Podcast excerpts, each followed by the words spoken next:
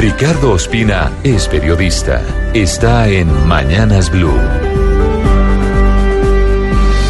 6 de la mañana, 31 minutos. No la tiene fácil el gobierno en el Senado para el trámite de las seis objeciones a la ley estatutaria que resultó ser la columna vertebral de la Justicia Especial de Paz.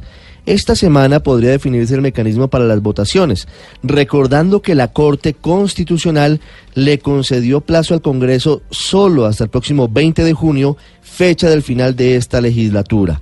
A pesar de que en el Senado las cosas no parecen tan tenebrosas para el gobierno como en la Cámara, en donde recibió una estruendosa derrota, no es claro si habrá votación en bloque de los seis reparos presidenciales o si serán sometidos a votación uno a uno a la ponencia negativa encabezada por los verdes y otros sectores que defienden el acuerdo de paz y a la positiva radicada por el Centro Democrático, se suma una más que será presentada esta semana justamente para que no se haga una sola votación, sino que haya tiempo y posibilidades de discutir por separado las objeciones presidenciales.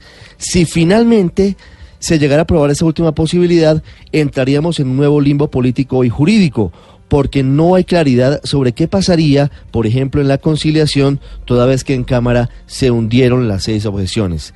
Lo cierto es que hoy las mayorías están a favor de hundir las objeciones, si sumamos los liberales, Cambio Radical, el partido de la U y sectores de centro izquierda como los verdes, los decentes y el polo democrático. En la otra orilla está el centro democrático, es decir, el uribismo. Están los conservadores y los cristianos.